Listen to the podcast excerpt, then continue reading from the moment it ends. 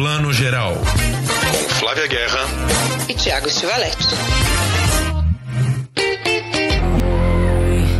Everybody fighting for it. Everybody wants the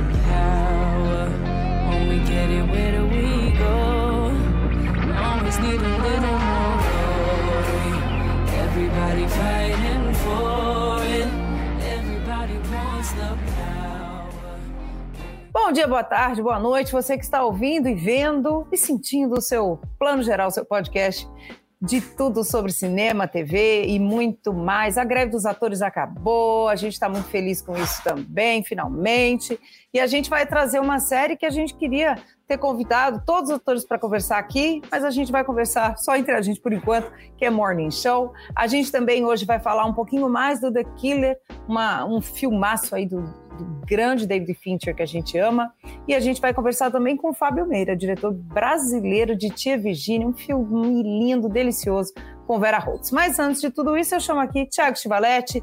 Bom dia, boa tarde, boa noite, Tiago. Oi, Flavinha, bom dia, boa tarde, boa noite. Ó, gente, só para vocês saberem, a gente faz uma pauta de assuntos que a gente vai falar, mas a nossa pauta é um caos, é uma bagunça. A gente colocou um monte de coisa, ainda bateu aqui as coisas que ia falar antes, mas a Flávia acabou de lembrar. Temos que falar da greve dos atores, que terminou em Hollywood, gente, 118 dias. Foi a greve mais longa né, que os atores já fizeram com Hollywood e com as plataformas de streaming, não esqueçamos, né? Quase quatro meses de greve e parece que terminou para o bem, né, Flavinha? Não conseguiram tudo que queriam, mas 7% de aumento para os atores, é, uma melhor remuneração, pela, principalmente para os protagonistas, das, da, das, das produções que vão para o streaming, né? Porque antes era uma, um pagamento só e acabou. E inteligência artificial parece que os filmes e as produtoras de streaming Hollywood vão maneirar e não vão abusar tanto assim, né? Acho que não, né? Vamos ver como é que fica, né? Porque essa é uma negociação contínua, né? É aquele tipo de coisa que você tem que ir corrigindo a rota, né? Quando você vê que está saindo muito, volta, vamos conversar. Mas eu acho que essa greve serviu muito para os grandes estúdios e streamings verem que a conversa é séria, né? Que a preocupação é séria, que não dá. Eu acho que eles fizeram muito bem, tanto roteiristas quanto atores, né? De segurar agora, porque é aquele momento, se não agora, nunca, porque depois está tudo lá para frente, criou jurisprudência, agora já faz, como é que volta? Então, vamos segurar antes aí, eu acho que a, a luta continua, não termina aqui não, mas com certeza já estabeleceu parâmetros não só para Hollywood, mas isso influi, influi no mercado no mundo inteiro, né, Tiago? Com certeza isso bate aqui no Brasil, os sindicatos, as associações do Brasil também vão ter esses parâmetros para irem conversando, porque é isso, não dá para negar que Hollywood, nesse sentido, é o centro e vai reverberar para todo mundo, né? Pois é, e parece também que tem uma coisa sensível que começou a mexer agora, que é muito bom que se mexa, que assim os streamings vão ter que divulgar um pouquinho mais de audiência, nem que seja para o sindicato dos atores e o sindicato dos roteiristas, né? Esses sindicatos vão ter que saber qual foi a audiência de cada produção para uh, ah, pedir né, é, uma remuneração proporcional. Porque até hoje é essa grande caixa preta, né? Os streamings fazem o que querem, eles só soltam ali ah, as 10 produções mais vistas, não falam quanto a gente viu, e isso é importante em termos de remuneração, não é só o que a imprensa quer dar, também, né? Por que não abrir esses dados, né? Eu acho que é o tipo de, de cartelização ali que é muito ruim para o mercado como um todo. Imagina se outros mercados fizessem isso, não divulgassem seus dados. Né? Pois é, é, é complicado, né? Porque a gente tem essa, essas questões de empresas que abrem, que não empresa empresa, tá, gente? Não, não só canais ou streaming. Empresas que estão aí no mercado, abrem seus números, não abrem, são obrigadas a abrir, como é que faz o balanço? Aí eles são financeiros, mas aqui a gente fala isso que o Tiago está dizendo, de audiência né, quantas pessoas se alcança. É uma indústria, a gente já vai falar aqui do Morning Show, né, é a indústria que tem a ver com a mídia, com o entretenimento, ela é muito particular. Né? Então, eu acho que isso também tem que ser sempre discutido, né? Porque a televisão se convencionou porque era analógico, era aparelho, né? O Ibope é ligado em X aparelhos.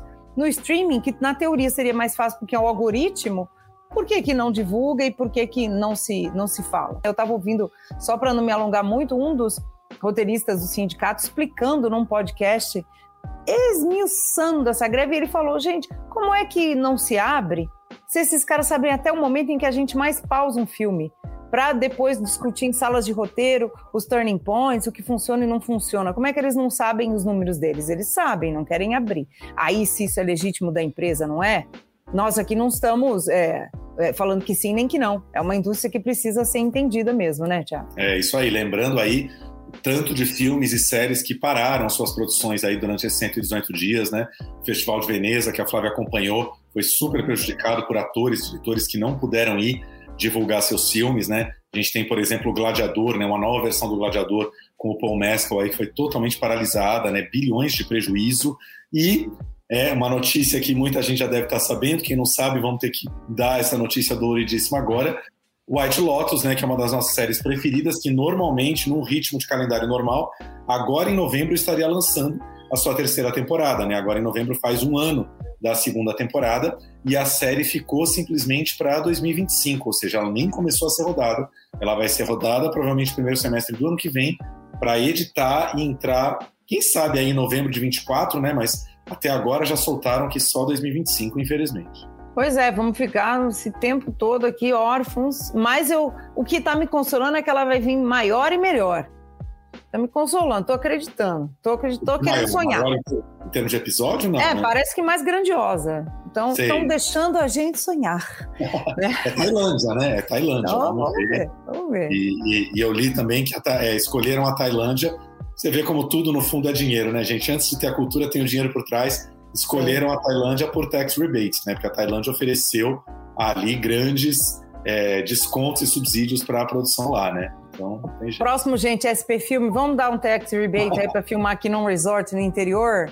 Exatamente. Um, resort maravilhoso no interior White Lotus. Sorocaba, White Lotus Bauru, White Lotus Piracicaba, quero ver isso aí. Não, vamos fazer um White Lotus ali no litoral norte, que é lindo, né, gente? A gente quer um White Lotus Brasil. The goal is to disappear behind our masks as pleasant, interchangeable helpers. It's tropical kabuki. Aloha. Happy to be here. We're on our honeymoon. You're such valued guests. Welcome to the White Lotus. Are they bigger? Nicole, they're fucking huge. I haven't seen them in a while. I... It's cancer. Swole balls. Did they biopsy your balls, Dad? Not yet. Vamos falar de série um pouquinho então. Terminou na semana passada aí finalmente a nossa série queridinha do coração, mais uma vez, acho que uma das grandes séries do ano, The Morning Show em sua terceira temporada. Não deixa a peteca cair, não deixa cair o fôlego, né? Os roteiristas se esmeram muito, ainda continua sendo alguns dos melhores diálogos que você encontra em série, né? E só relembrando um pouquinho aqui o que, que nós tivemos nessa terceira temporada, a grande ameaça, ao contrário da primeira, que girou todo em torno dos escândalos sexuais, de assédio sexual em torno do Mitch Kessler, né? Agora a gente tem um assunto super contemporâneo que é a velha mídia versus a nova mídia. Então, um bilionário, Paul Marks, papel do John Hamm, que está querendo comprar a, a UBA, que é a emissora fictícia aí, dona do The Morning Show. Então a gente tem aí essa grande luta de Davi contra Golias, mas a gente tem também, claramente, um canto da sereia, né? Que é assim, um bilionário desses, como se fosse o Elon Musk, né, dono do Twitter, querendo comprar e fazendo uma proposta de bilhões, todo mundo se encanta, né? Primeiro, o nosso querido Corey Ellison, né? O papel do Billy Crudup aí, que é um dos grandes personagens desde a primeira temporada. Ele não resiste aos encantos do Paul Marks e cai para dentro, né? E quer fazer essa venda, né? Considerando que pode ser o melhor para a UBA. E depois, sem dar muito spoiler, é a nossa querida Alex Gibb, a Jennifer Aniston, que também vai cair um pouco no canto da sereia. E aí o que vai acontecer é que né, a vida é dura, né? Esse bilionário tem segundas, terceiras, quartas e quintas intenções e a galera vai ter que se mexer ali para ver o que fazer se efetua essa venda ou não. último episódio, né, Flavinha, de tirar o fôlego mais uma vez, sem dar spoiler, me lembrou um pouquinho Succession, que a coisa termina numa grande reunião de acionistas ali, onde tudo acontece, pode acontecer e acontece. Tudo acontece e todas as pautas do mundo estão lá. Sabe o que eu admiro? Hoje o tema aqui é roteiro. A gente vai falar já já com o Fábio Meira e a gente vai pegar nisso, que é óbvio, a gente ama a direção, uma série impecável, a produção, então, queria ter esse orçamento. Mas nada disso funcionaria e pararia em pé se não tivesse um roteiro roteiro, uma sala de roteiristas, olha, essa greve que os roteiristas fizeram, fizeram muito bem, porque eles são essenciais para essas séries existirem mesmo, pararem em pé. Claro que o elenco e todo mundo, mas olha, esse roteiro, né, Tiago, todas as pautas estão ali desse mundo contemporâneo. Né? Você falou, lembra Succession, lembra tal, lembra tal, mas tudo é essa palavra é clichê, mas é verdade, é orgânico. O, o, a gente conversou, eu conversei com o Michael Ellenberg, que é produtor executivo, né? Fernando Cavalcante, meu cônjuge, também ajudou. E uma coisa que ele fala, esse produtor, e ele brincou conversando com o Fernando, foi exatamente isso, que é todas as pautas que estão ali, elas são pautas que estão no noticiário e podiam ser colocadas como se fosse só agenda, sabe, gente? Aí vamos falar disso? Vamos falar, de, vamos falar da questão da, da, da, tecnologia que a gente trouxe, né, quando estreou, né, comendo aí o mundo das notícias. Vamos falar também de como o mundo está polarizado e a direita invadindo o Capitólio, que faz uma relação com nós aqui no Brasil, como as pessoas estão se odiando dentro da própria família e várias outras coisas. Mas do jeito que a coisa vai fluindo, isso vem vindo, né? Com história de família, com história de amor, de relacionamento, de, de poder. Então, eu tiro o chapéu para essa série nesse sentido, porque tudo tá aí, tudo é pauta e, ao mesmo tempo, tudo é roteiro, né? É, eles conseguem encenar, roteiro americano é sempre maravilhoso, né? Eles conseguem encenar da forma mais, mais eficiente possível essa relação da velha mídia com a nova mídia, o quanto a gente inevitavelmente se encanta com a nova mídia, né? Quem hoje não está rendido às redes sociais, ao Twitter, ao Insta, ao YouTube, enfim, né? É, busca informações também nessas novas redes. Só que, claro, né? Como a série está falando da UBA, como a série se chama The Morning Show, ela nos leva a torcer pela velha mídia e um negócio inimaginável, né? A gente faz a gente torcer pelo bom jornalismo, pelos bons jornalistas, né? A gente no final está torcendo para que esse pessoal ainda se dê bem minimamente, né? E como você bem lembrou, é, a história do 6 de janeiro, do Capitólio, da invasão ao Capitólio pelos defensores do, do, do Trump, é, entra na série nessa temporada através de um personagem muito relevante que participa dessa invasão e essa, e essa participação dele tem uh, consequências em todos os personagens, né? Isso é muito interessante de ver como também o mundo não é uma bolha onde mesmo que os, os extrema-direita estão fazendo podem afetar imediatamente a nossa vida. Não, exatamente. E, e, como as pessoas né, são envolvidas. Né? Nesse caso aqui, não é um grande spoiler, vocês vão assistir. O irmão de uma personagem muito importante acaba envolvido nessa questão do Capitólio. Quem ainda não assistiu, quem assistiu sabe de quem que a gente está falando. E aí ela se vê diante de eu sigo a lógica jornalística, minha ética, e, e o jeito que eu me comporto pode derrubar uma empresa saudades de quando um jornalista antiético derrubava uma empresa, que é assim que devia ser, né? A ética dando né, a, a, o tom a tudo. E ao mesmo tempo, o meu irmão, minha família, né, minha vida, o que me sobrou. Então, assim, ser humano é isso, né, gente? Ao mesmo tempo que você pode errar, como é que ela corrige isso, tendo sido antiética e não destrói a empresa? Então é muito interessante como você fala, a gente torce, né, Tiago, pelo jornalismo, né, por essa importância que a comunicação tem. A gente é que é jornalista, né, é suspeito para falar, mas ao mesmo tempo eu acho interessante para quem não é dessa área ver o quão crucial é, sim, para um processo de democracia, do mínimo do que a gente chama de democracia, uma imprensa que, né, tem, tem um momento ali em que a personagem da Jennifer Aniston vai entrevistar apenas a rainha das galáxias da empresa, a maior acionista, né, o Momento Succession aqui também, que fez um comentário racista e que vazou. Mas Ela não é a Alex, né? Quem entrevista é a, é a outra menina lá. É, e a, é a outra menina aí, porque a Alex não entrevista, exatamente. A Alex entrevista o grande magnata. É que são duas entrevistas que eu já misturo, porque as duas são correlatas.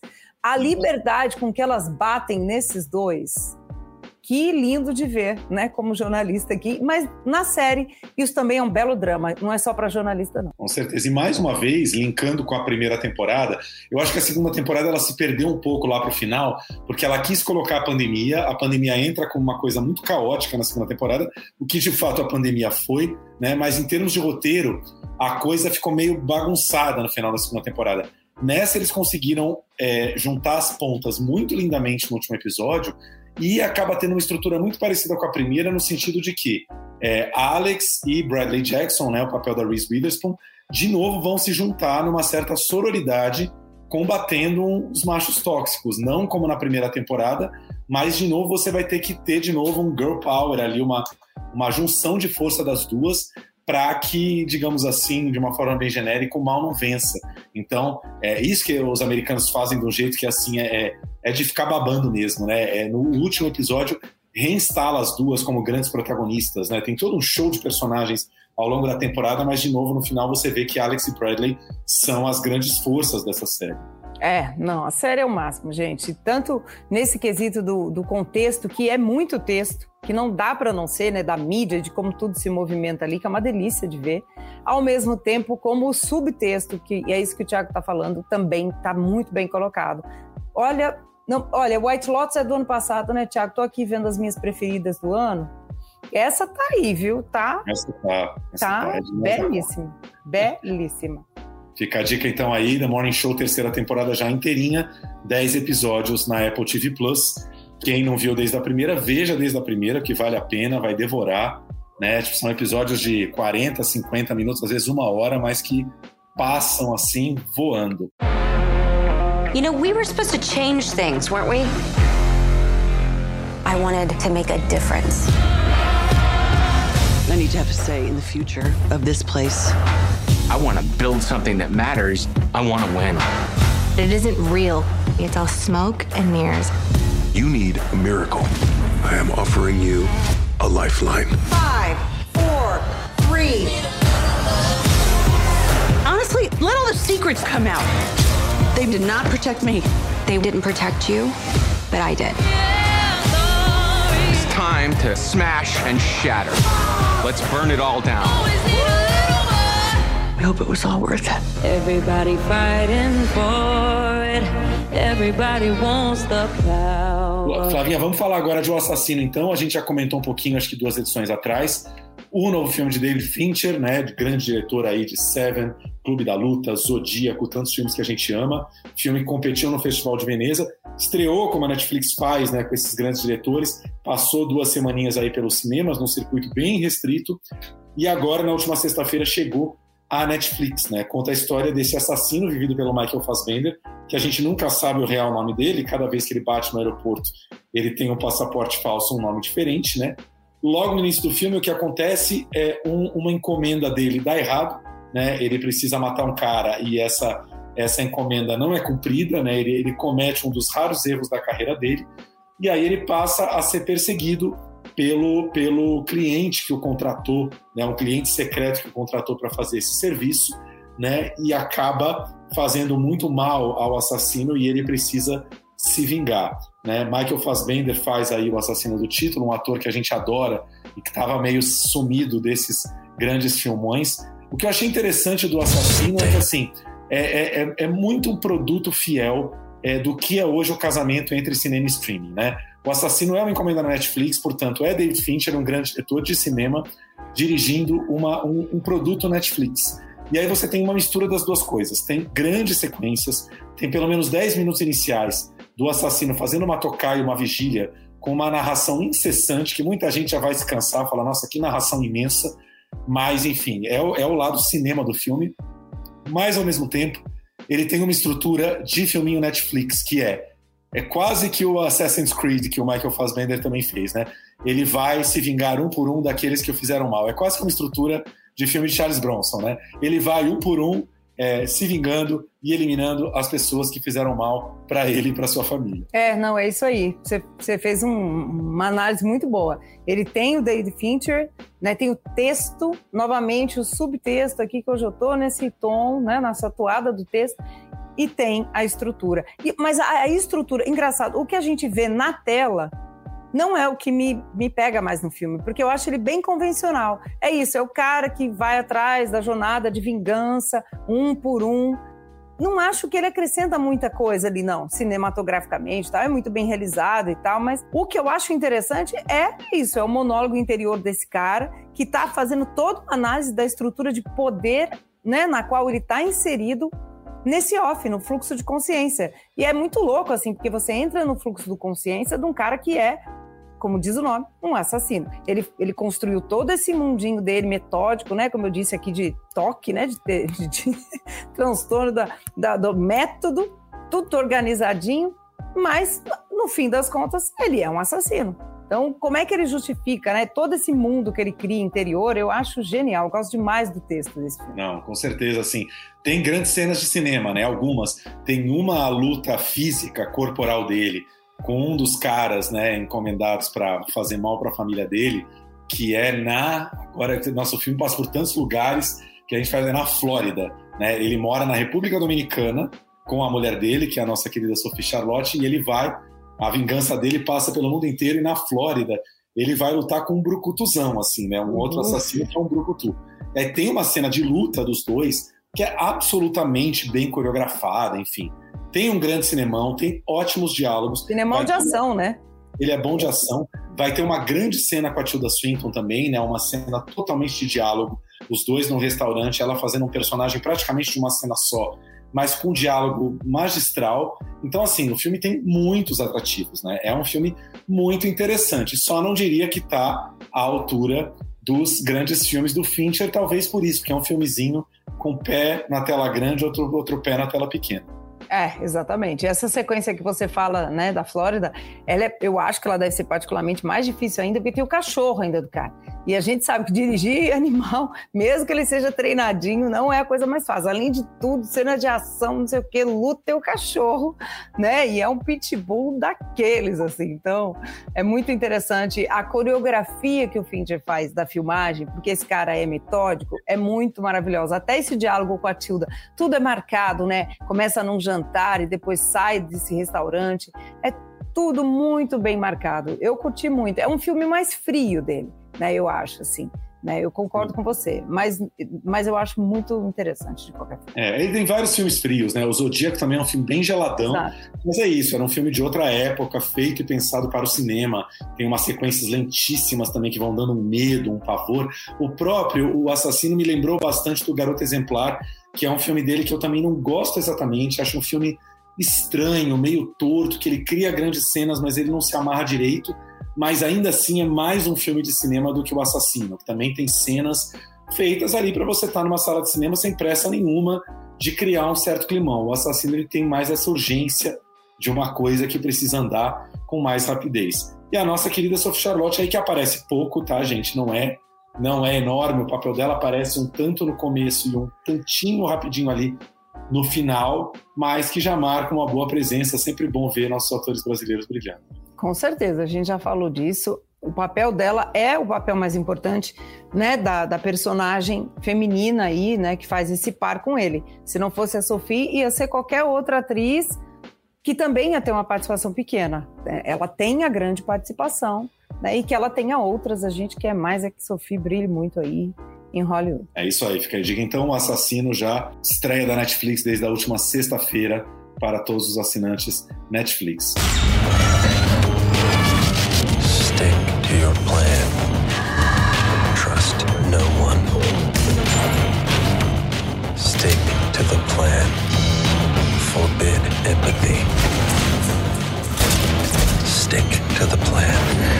Anticipate.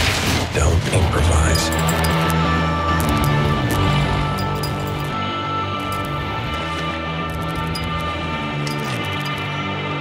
Stick to your plan. Never yield an advantage. Stick to the plan. Fight only the battle you're paid to fight. Ask yourself, what's in it for me? Stick to the plan. Empathy, weakness, vulnerability. This is what it takes if you want to succeed. Simple. Flavinha, termina a mostra de São Paulo, vem um monte de festival no vácuo, né? São Paulo está bombando com pelo menos três festivais nesse momento. Festival Varilux de cinema francês, já tradicionalíssimo no calendário da cidade, né? Sempre que acontece, traz aí o melhor cinema francês. Eles trazem uma delegação linda de talentos, atores, diretores franceses para apresentar o filme nas salas de São Paulo e do Rio de Janeiro, mas acontece também em várias outras cidades. Festival Mix Brasil da Diversidade né, da diversidade de gênero, né, do nosso querido amigo André Fischer, em sua 31 edição, rolando nas salas de São Paulo, e festa do cinema italiano. É coisa, hein? Não, é muita coisa. Esse segundo semestre a gente fala que é uma, uma avalanche pra gente, né? Porque ao mesmo tempo que a gente quer ver tudo, a gente não dá conta. E a gente ainda quer ver as coisas que estão acontecendo no streaming, como nós estamos conversando aqui. Então é complicado, né? Não é fácil não pra gente esse segundo semestre. Eu adoro, mas, Tiago, você vai conseguir se programar para ir em algum? Ai, vamos ver, né? É difícil, é muita coisa para ver né? Mas vamos tentar dar umas dicasinhas aqui até do que a gente já viu, né? Do que a gente viu na mostra, que você já viu em outros festivais.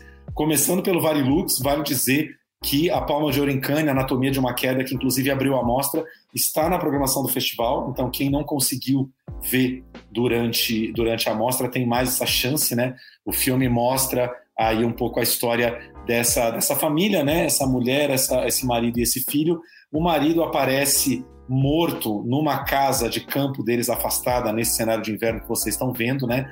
Ele, ele pelo jeito, né, caiu da janela e tudo indica que ele foi empurrado, né, de que houve um assassinato.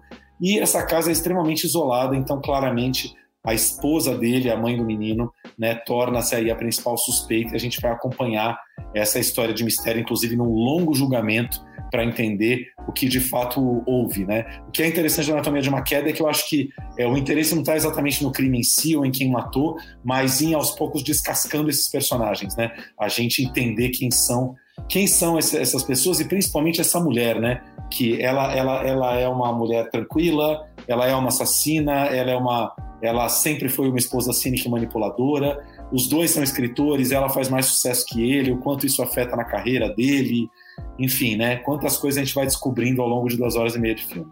É, não, é um filmaço, Varilux. É, Varilux não, né? O Anatomia é um filmaço.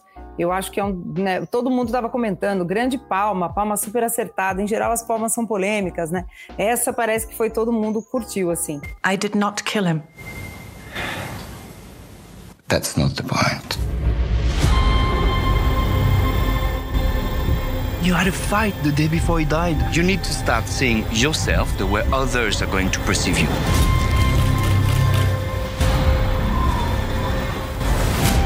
Is there anything that would seem consistent with a suicide? You have to tell them exactly like you remember it. Complain about the life that you chose. You're not a victim. Not at all. Be fair. I'm a man who's been cheated on. I can't stand anymore. I'm fighting.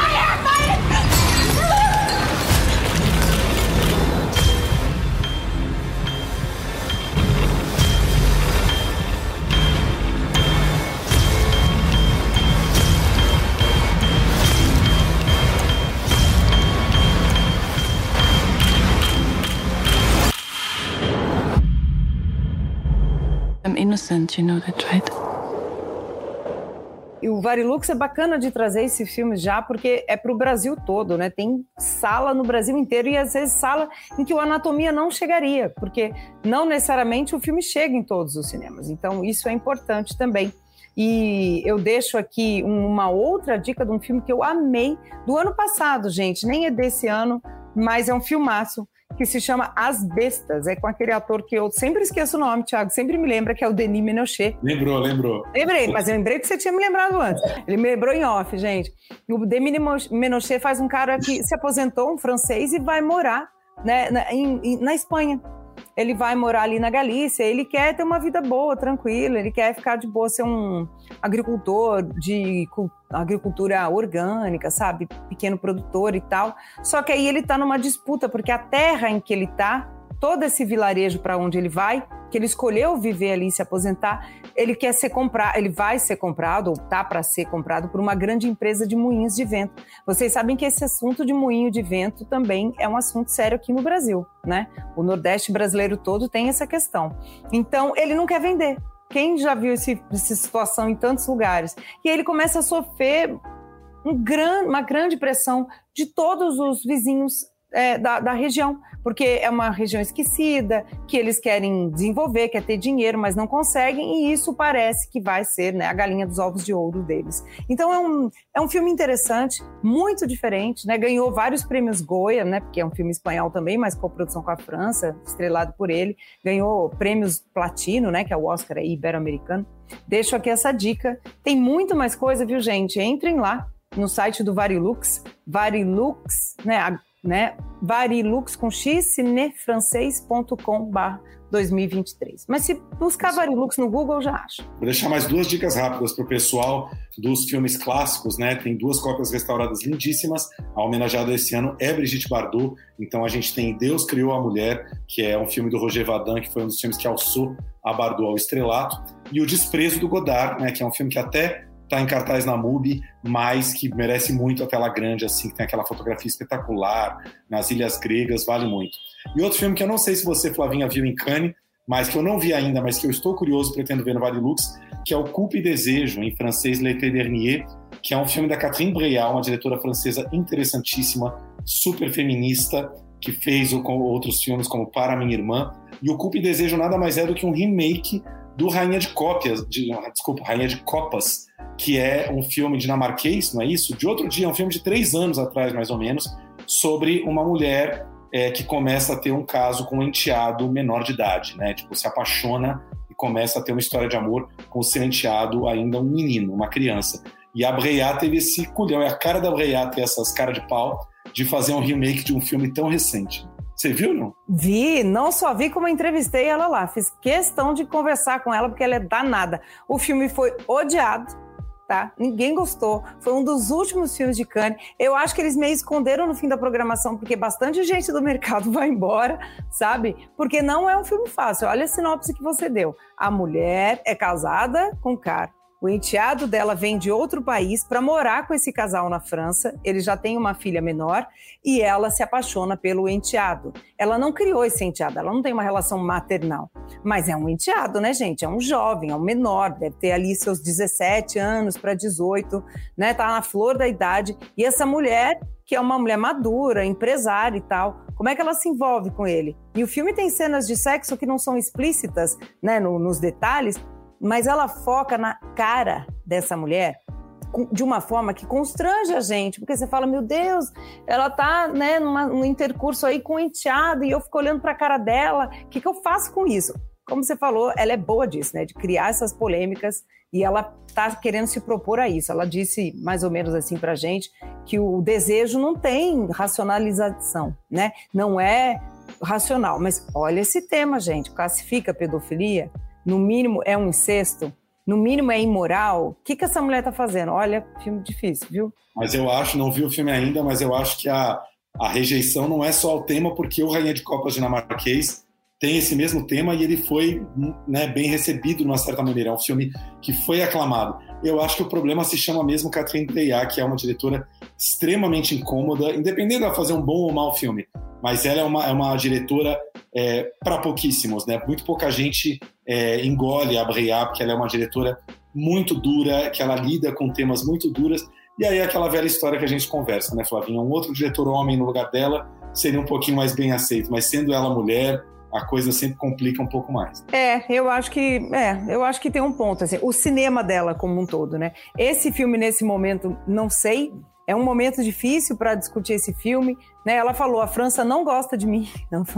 a França não gosta dos meus filmes, não quer os meus filmes. Eu fui fazer uma produção porque o produtor me chamou, e aí eu quis trazer e discutir essa questão.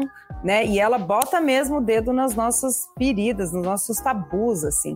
Eu gosto dessa. Eu fui lá entrevistá-la porque eu queria olhar. Sabe quando você fala, meu, eu quero conversar com essa mulher? Porque ela é provocadora, ela é provocativa, assim, ela é confidente. E é isso que você fala. Um homem assim, a gente vê como um autor controverso. Uma mulher, a gente condena muito mais e né, joga de lado. Então, acho que vai render bastante esse filme e ele vai estrear para a gente comentar mais. Isso, ele vai estrear logo mais. Aliás, você puxou um assunto, vou até deixar uma dica aqui. Fiquem sempre de olho nesses cineastas que a, a França odeia, que os franceses odeiam em geral. Eles são quase que os melhores, os mais interessantes assim. Vou citar três aqui: Catherine Breillat, diretora desse filme, a Claire Denis, que nunca foi valorizada na França e para mim é a melhor diretora da França, e o Maurice Pialat, que é um diretor já morto, né, um diretor pós-Nouvelle Vague ali que fez Sob o Sol de Satã, Palma de Ouro em Cannes, fez Aos Nossos Amores, que revelou a Sandrine Bonnet, que é um diretor interessantíssimo, que também sempre foi um pouco uma ovelha negra do cinema francês. Inclusive, quando ganhou a Palma de Ouro por Sob o Sol de Satã,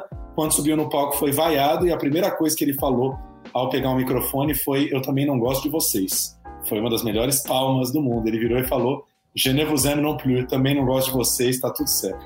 Adoro, em francês fica até chique, gente. Je ne vous aime non plus. Eu também. Não Li, contrário- lixo. É ao contrário do GT moi non plus. Je É. non. Amei, amei. É isso, gente. Então fica a dica aqui do Varilux, que tem muita coisa, tem programação para vocês conferirem online no Brasil todo até o fim do mês, até 22, né? Então corram aí para assistir, que vale muito a pena. É isso aí. E do Mix, fiquem ligados que tá passando um monte de filme brasileiro é, que, que já esteve na mostra ou no Festival do Rio. Tem mais uma chance, né? Tem o Levante, o filme que estava na Semana da Crítica de Cannes, que abriu o Mix, não estava na mostra. Né? Um filme muito interessante da Lila Hala, é isso que fala, né? É isso. E a Hala. E até o Pedágio, né? Que é um dos filmes que a gente mais gostou ali do Festival do Rio, o filme da Carol Markovics. Um filme que Massa. fala sobre uma mãe homofóbica que bota o filho numa, numa terapia de reversão, né, de reversão gay, né, para ver se o filho deixa de ser gay, né, um assunto super eh, atual e contundente, né, um filme que vale muito a pena ser visto. Tem sessões também no Mix. Algum Vale outro? demais. E para terminar o Festival de Cinema Italiano, né? Tem dois, né? Tem o Festa do Cinema Italiano, que é no meio do ano, que tem uma programação bacana também. São várias cidades, mas é um- um- uma dimensão de logística um pouco menor. E tem o Festival de Cinema Italiano, que acontece agora, que tem, assim, o Brasil todo, muitas salas e salas também, de novo, que nem sempre recebem os filmes que vão estrear, porque né, o pessoal do festival conseguiu ter uma capilaridade muito bacana. E tem outra coisa que eu destaco demais toda a programação é gratuita e se você entrar no site Festival de Cinema Italiano, tem uma programação linda, gratuita, é só da Play, gente. Você não precisa fazer nada, é só da Play. Incluindo um dos filmes de destaque, eu acho isso muito bacana deles trazerem, que foi o filme de abertura aqui. Em geral, o filme de abertura ele fica lá escondido, né? Porque ele é de abertura, se negocia só uma sessão para convidados, o que é normal, faz parte dos festivais. Esse não, tá lá para todo mundo, o Sombra de Caravaggio, né? Lombra de Caravaggio, que é um filme do estilo de filme que eu adoro, que é um filme histórico, que traz o tal do Caravaggio, que o nome original era Michelangelo né, Merisi. Ele era de Caravaggio, né? Esse lugar. Ele ficou igual o Leonardo da Vinci, né? Que era de 20. Então, o filme traz essa questão do Caravaggio sempre ter sido um cara polêmico, né, que convidava prostitutas para posarem como a Nossa Senhora, os mendigos da época, os excluídos, os sem teto, todas essas pessoas não consideradas limpas aí para essa sociedade, né, de Roma daquela época em que a igreja o papado era muito poderoso. E aí a gente vai entendendo melhor como é que ele trabalhava a luz, como é que ele via a espiritualidade, quem que ele colocava. Ah, ah, quem não conhece as pinturas de Caravaggio, né, de, de estudo, não precisa conhecer. É só ver um Caravaggio para sentir tudo aquilo que ele propõe. né? Ele era mesmo um gênio. E o filme traz aí a trama. Ele de fato matou um cara, tá? Isso é um dado histórico. Em uma situação ali complicada, meio duelo, meio enfim. E o Louis Garrel, que é esse ator francês que a gente adora, é o encarregado de investigar se ele merece o perdão da igreja ou não pelo crime. Quem é uma grande protetora dele, uma família que sempre o protegeu, que é a dona dessa propriedade de Caravaggio, os Colonna. Quem é a dona Colonna? Isabelle Huppert. O Caravaggio é vivido pelo Ricardo Scamarcio, que é um ator que a gente ama, italiano. Então, assim, é um super elenco, um- um- uma direção linda, né? E eu acho que vale muito a pena a gente ver um filme de época também, que eu acho lindo, né? Não sei, Tiago acho que gosta também de filmes de época, né, Tiago? Maravilhoso, quer dizer, estamos realmente num momento de filmes biográficos, né? Dá para ir no cinema ver Claudinho Bochecha, Mussum e Caravaggio. O que você quiser tem de filme biográfico para ver.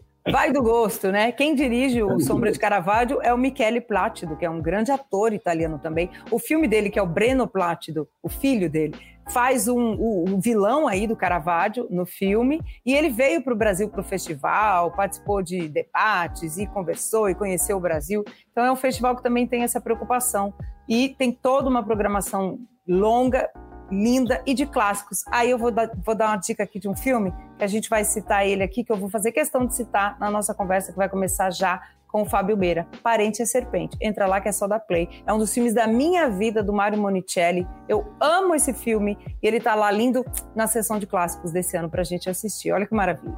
Mas ele tá no, no cinema ou no online? Ele tá no online também, para assistir no online.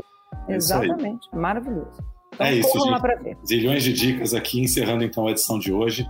Fiquem agora, encerrando não, né? Indo agora para o nosso papo com o Fábio Meira sobre esse filme delicioso, em cartaz Tia Virgínia com Vera Holtz nos cinemas.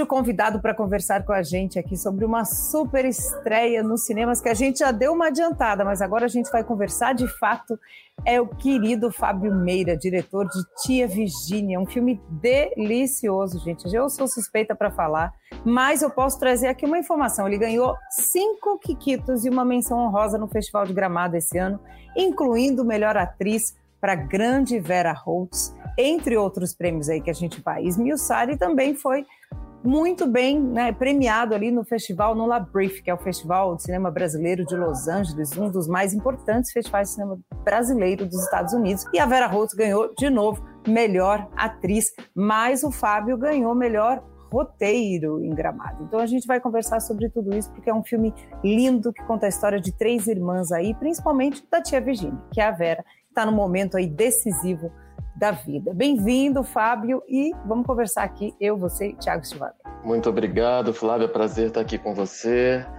Ei, Tiago, que bom, vamos conversar sobre o Tia Virgínia. Vamos lá, Fábio, que delícia de filme, a gente ficou encantadíssimo de ver.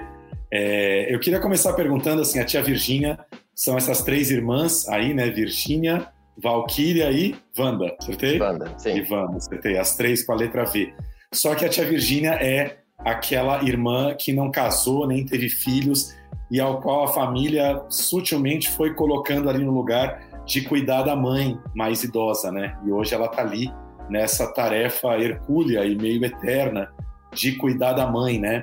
De onde, de onde veio a inspiração? É, foram suas tias? É uma situação de família que você via um pouco de longe? Como é que veio a ideia? É, na verdade, Thiago, são situações que eu vi bem de perto, né? É curiosamente, o filme anterior, As Duas Irenes, ele é baseado nessa mesma tia, que é que ela na verdade ela se chama Arlette e foi meu avô que teve uma filha com o mesmo nome dela fora do casamento. Então ela inspirou o filme anterior que é As Duas Irenes.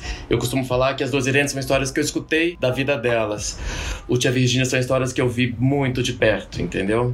Da relação dela com as minhas tias, com a minha mãe. Então ele é totalmente baseado nessas histórias que eu presenciei dentro desse ambiente familiar.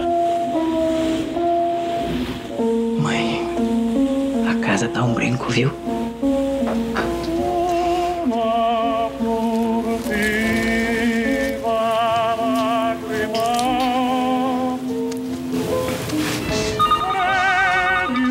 Você já tá na estrada?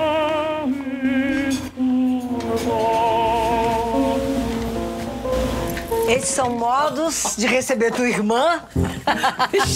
Nem tomei banho ainda, o enfermeiro não veio.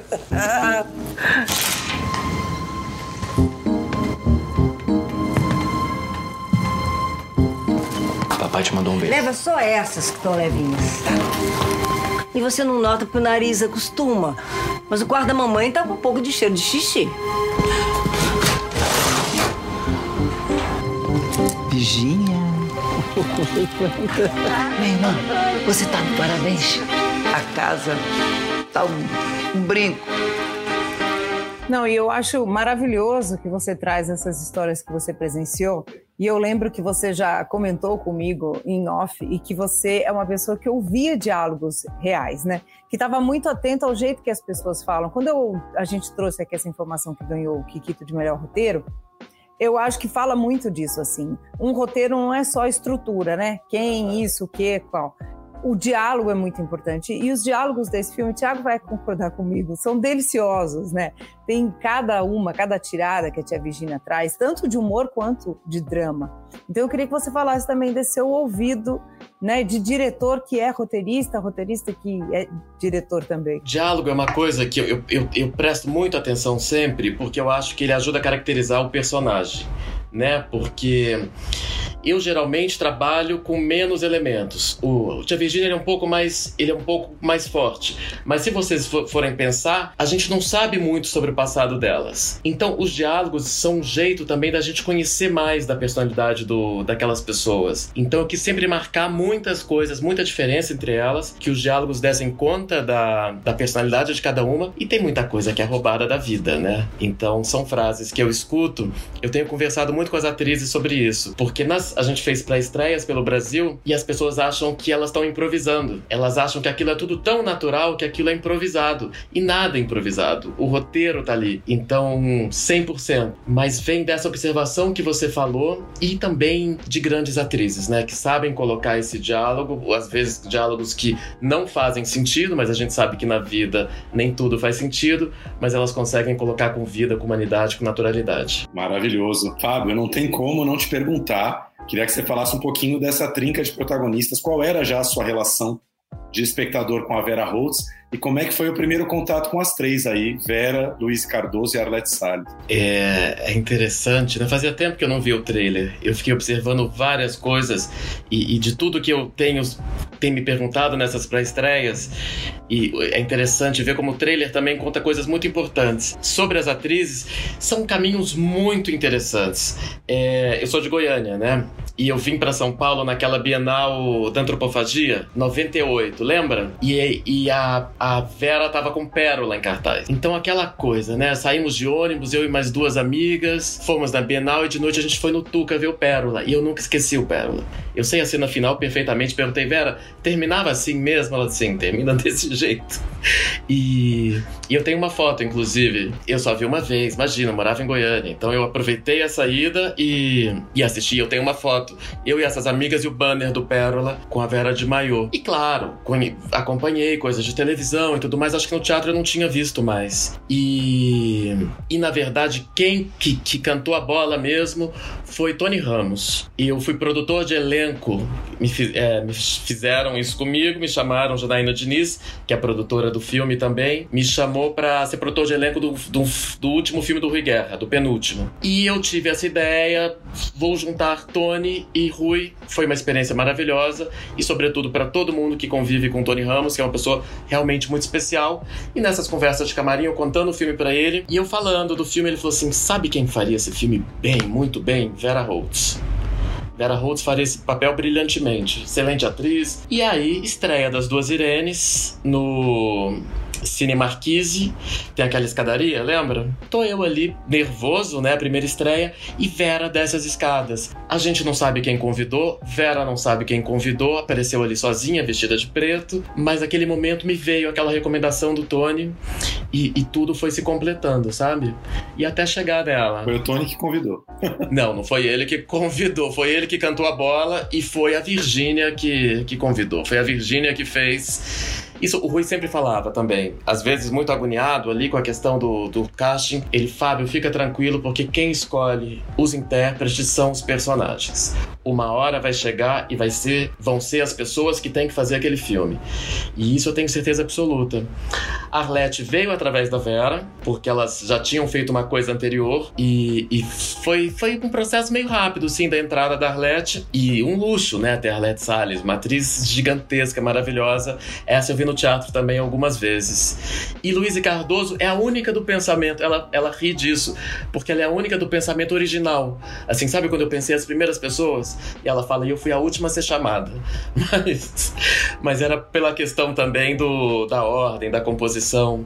Mas cada uma veio de um jeito diferente, assim. Mas tenho certeza absoluta que todas estão nos papéis que deveriam estar. A Pitanga é, é outra história dessas, né? É, sempre quis Pitanga, só que tem umas coisas de produção, direção que você fica. Eu acho que já tem ator famoso demais e vou tentar um ator menos conhecido para esse papel. Só que aí eu fui ver o Pitanga no teatro, que ele fazia uma peça com o Rocco no aeroporto e ele deu três passos e eu falei, não tem como é ele, entendeu? E e vamos nessa. E perfeito também ali pro aquela composição toda.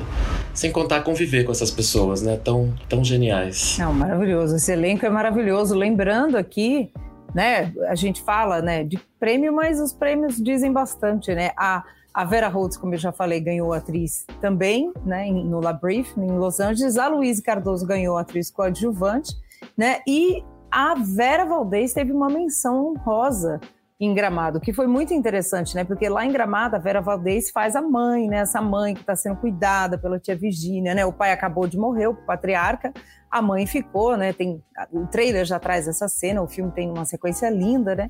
E muita gente que não conhecia a Vera, né, não conhecia esse histórico, achou que a Vera era mesmo aquela velhinha, né, debilitada, precisando de cuidados. Então ainda tem essas camadas, como disse o Thiago, né, o Pitanga, a Vera Valdez, o elenco jovem, que é essa essa combinação muito incrível dentro de um cenário, praticamente um cenário só, né? Que não é fácil fazer um filme assim, né? É, e o filme, e o filme participou de dois festivais só, né? Na verdade, com competitivos. E Vera Valdez é outro presente na vida, porque eu não sei quem conhece a história da Vera, mas a Vera foi uma, uma modelo internacional muito importante. Ela era uma modelo chave da Chanel. E elas foram muito tempo, muito próximas. E, e várias histórias da Vera que são incríveis, né? Muito amiga de Leila Diniz ela conta que ela fala assim: vai tomar, uma, vai tomar um sol nessa barriga, Leila.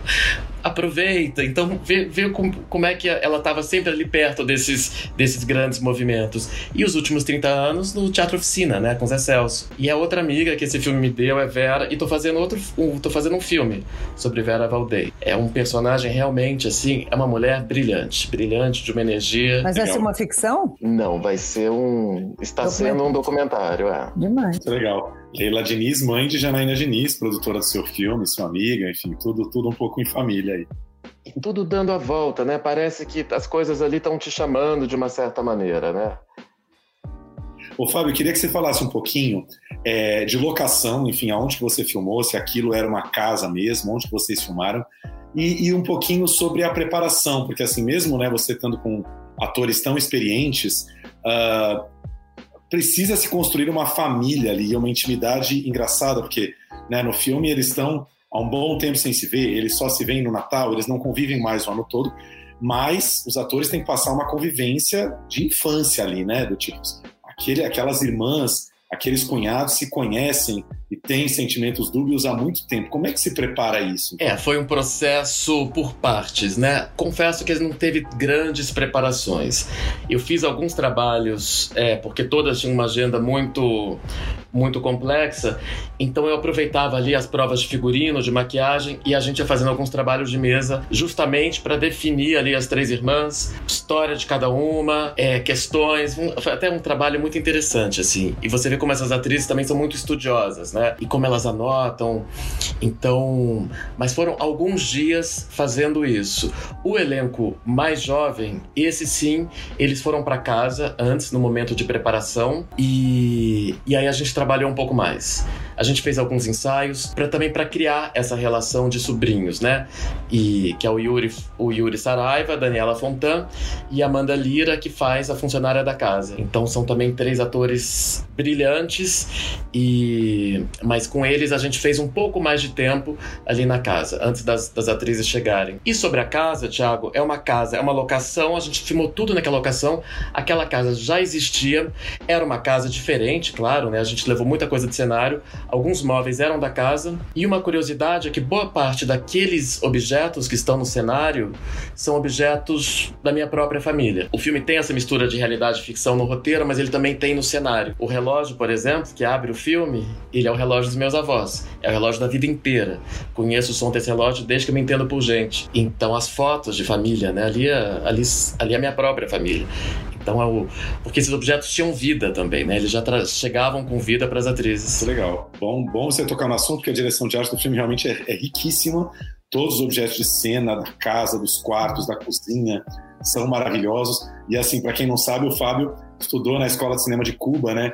E é engraçado, Fábio, que eu costumo falar para a Flávia que você reconhece um cineasta com C maiúsculo na imagem de abertura e na, imagem de encerramento do filme, né? Porque é impressionante como tem diretor que não pensa uma abertura forte, potente para o seu filme. E a sua abertura com aquele relógio, não vou dar muito spoiler aqui da cena, já é um negócio que de alguma maneira te coloca na angústia do filme, assim, acho sensacional. É, o relógio dá toda a angústia do tempo ali que tá passando, né, para Virgínia, né? A Ana Mara Abreu, né, que é a diretora de arte, também foi premiada em Gramado e em Los Angeles, tá? Tá foi muito bem, né? Tá muito, muito justo. E é legal isso que o Tiago fala do relógio, porque o filme tem o tempo mesmo como um condicional, né? A Virgínia tá ficando idosa. A mãe dela já é super idosa, ela tá ficando idosa, ela deixou né, a vida que ela estava construindo numa grande cidade, né, ela queria ser atriz, né, ela tinha esse sonho, né, não sei se necessariamente queria casar, ter filhos, mas ela queria construir uma vida profissional, né, uma vida sua e ficou né, meio convencida pelas duas irmãs voltou e ficou lá, né, encruada, meio parada no tempo, o tempo aqui de novo, cuidando desses pais. Né, quando a coisa começa a mudar, ela tá inquieta, né? Acho que é, é aquele agora ou nunca, né, Fábio? E que é muito interessante, porque mesmo que a gente não esteja ainda na terceira idade, quem nunca, né, sofreu desses agora ou nunca da vida, né? E ao mesmo tempo você está colocando aí atrizes mais velhas num papel maravilhoso aí na central, as três, né? As quatro, juntamos a ver. É, o filme tem essa urgência, né? O, o relógio ali, primeiro eu acho que ajuda a. E cês, vocês sabem que são coisas que diziam para eu não fazer, sabe? Não faz isso. Eu falo, gente, mas por que não? Não, porque as pessoas estão mais aceleradas agora, elas. Eu, gente, mas olha, as coisas têm os seus tempos e os personagens que vão definir a narrativa. Não sou eu, diretor, que define nenhuma narrativa, são os personagens. Então essa é a minha tentativa sempre, escutar as personagens e saber o que, que elas estão, o que, que elas vão propor para a narrativa. E, e todo esse filme ele tem uma urgência porque ele se passa em 24 horas dentro da mesma casa. Então os personagens ficam em situações limite, né? E, e, e, antes da pandemia, que a gente viveu muito isso depois, de ser obrigado a conviver. E o que que isso acontece durante esse processo? Como é que as coisas se dão? Você estava falando disso então, né? De coisas que as pessoas falaram que você não devia fazer, mesmo num filme em que você está falando de uma fase da vida em que a gente naturalmente desacelera, né? Claro, claro. E, e, e tem os tempos internos daquelas pessoas. A Virginia está presa naquela casa há muito tempo. O tempo dela não é o tempo da sobrinha, não é o tempo do sobrinho. Então são outros tempos. A Irene nas duas Irenes tinha um tempo. Por isso são filmes muito diferentes. Porque uma coisa é uma menina de 13 anos numa cidade do interior, outra coisa é uma de 70, né? E, e a vida de cada uma. Então, essa questão do tempo para mim é sempre muito importante, assim. Eu tento sempre partir disso também. Ô Fábio, e naturalmente, eu acho você como um diretor jovem, fazendo um filme sobre a velhice, sobre a terceira idade, você é uma pessoa que tem um olhar atento para isso, né? Queria te perguntar um pouquinho mais como você vê a velhice hoje, se você tem algum medo, se é uma se é uma fase da vida que você considera igualmente fascinante, como é que é para você esse universo da, da velhice, inclusive das mães, das tias. É muito engraçado isso. Eu nunca acredito. Tem coisas que eu não acredito, nunca acreditei muito, sabe? Questão de gênero, questão de idade. Eu acho que o ser humano está muito além da dessas, desses lugares onde querem colocar a gente. Eu, por exemplo, desde criança eu escuto que eu era uma criança velha, sabe? E agora que eu tô começando a ficar, eu tive agora com a irmã da Vera, assim, Vera já é tão novinho, né? Ele parece tão novo. E a Vera não, ele tem os, ele tem os dois lugares. Então, eu sempre tive amigos mais velhos, a vida inteira.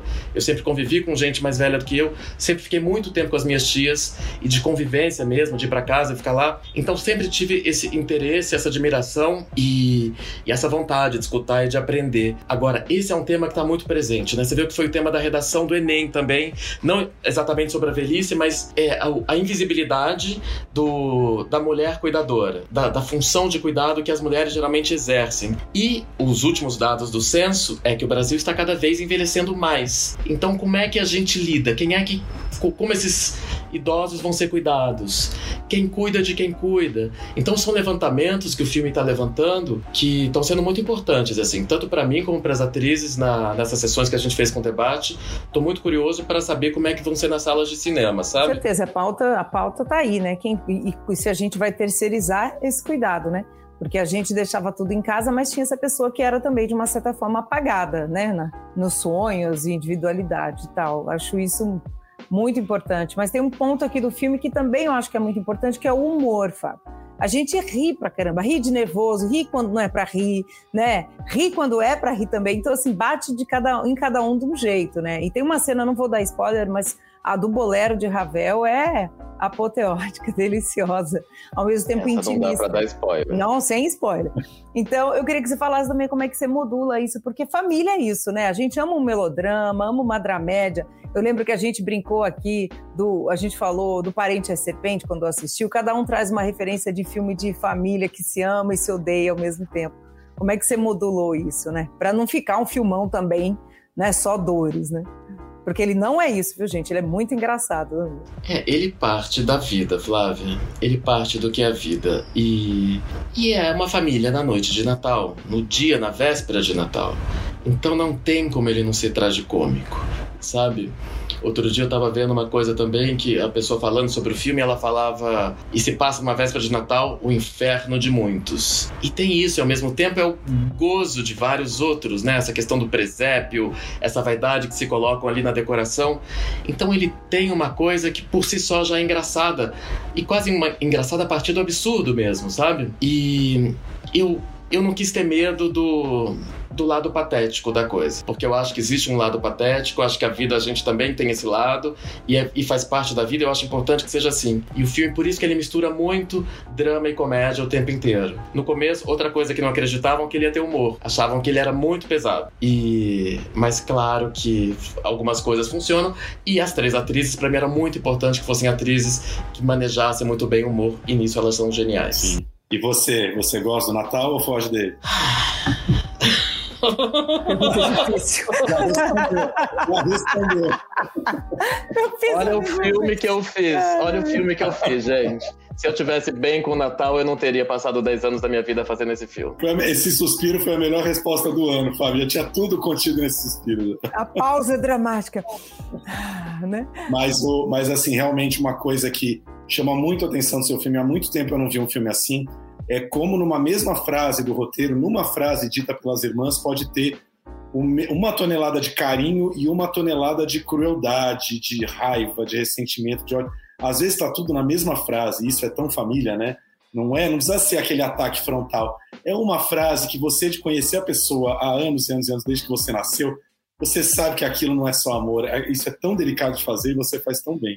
Vem da própria relação de irmãs, né? Porque essas relações, qualquer. Por isso que os diálogos eram muito importantes cada diálogo tem um, uma vida por trás, entendeu? O meu objetivo principal era dar conta dessa família, dessa dinâmica familiar em um dia. E exatamente por isso, porque eu acho que a gente entende. A gente vê qualquer duas irmãs conversando, a gente sabe um pouco como foi a, a, a relação delas, a vida em família. Então acho isso muito interessante. Tenho escutado muito a Vera agora, a Regina, a irmã dela, estava com a gente em duas das viagens que a gente fez. E, e é outro tipo de relação familiar, claro. E a Vera fala uma coisa: que uma irmã sabe onde ativar, onde provocar a outra. E eu acho que é por aí também. As minhas tias são assim também. Cada um tem o gatilho, né? E como disse o Thiago, tem as, as alfinetadas guardadas no bolso, né? Ao longo de décadas, assim. Isso é delicioso e angustiante ao mesmo tempo, né? Daí o Natal ser uma noite que pode acontecer de tudo.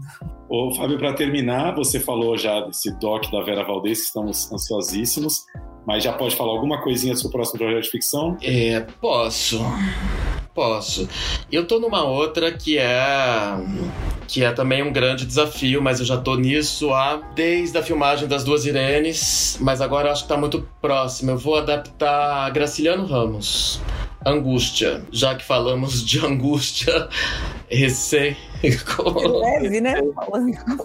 É um dos meus livros preferidos da vida. É. Juro por Deus, amo. Amo. E o que, que, você acha dele virar um filme? Nossa, eu acho que vai ser igual o Luiz Fernando Carvalho fazendo Paixão Segundo GH, assim. É um desafio que merece, merece ser feito. Vai ser maravilhoso. Começou com uma sugestão de Marco Rica e eu estou nesse processo há muito tempo. Conseguimos os direitos há uns quatro anos e eu espero conseguir terminar de, de levantar esse filme até o final do ano. Ou ano que vem, porque o ano já está acabando. Nossa, a melhor notícia. Vamos encerrar com a melhor notícia possível, assim. Boa é, sorte. É, é uma novidade, eu não tinha falado isso ainda. Mas amamos já.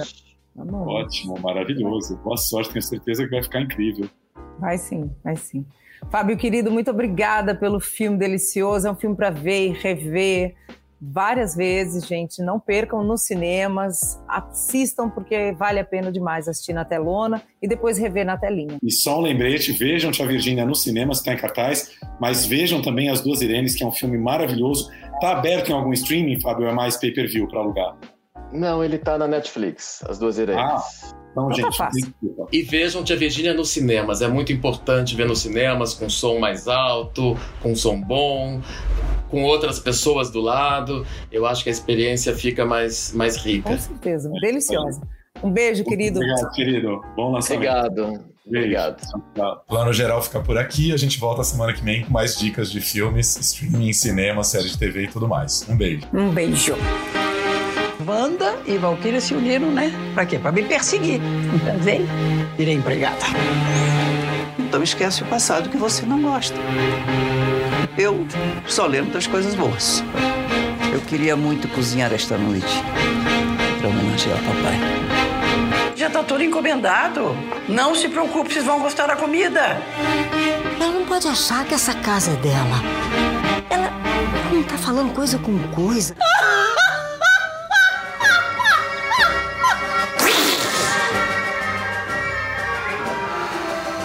quem aceita manter a tradição da família e homenagear seu Vladimir. O que você está fazendo com ela, Wanda? Abre pra mim, por favor!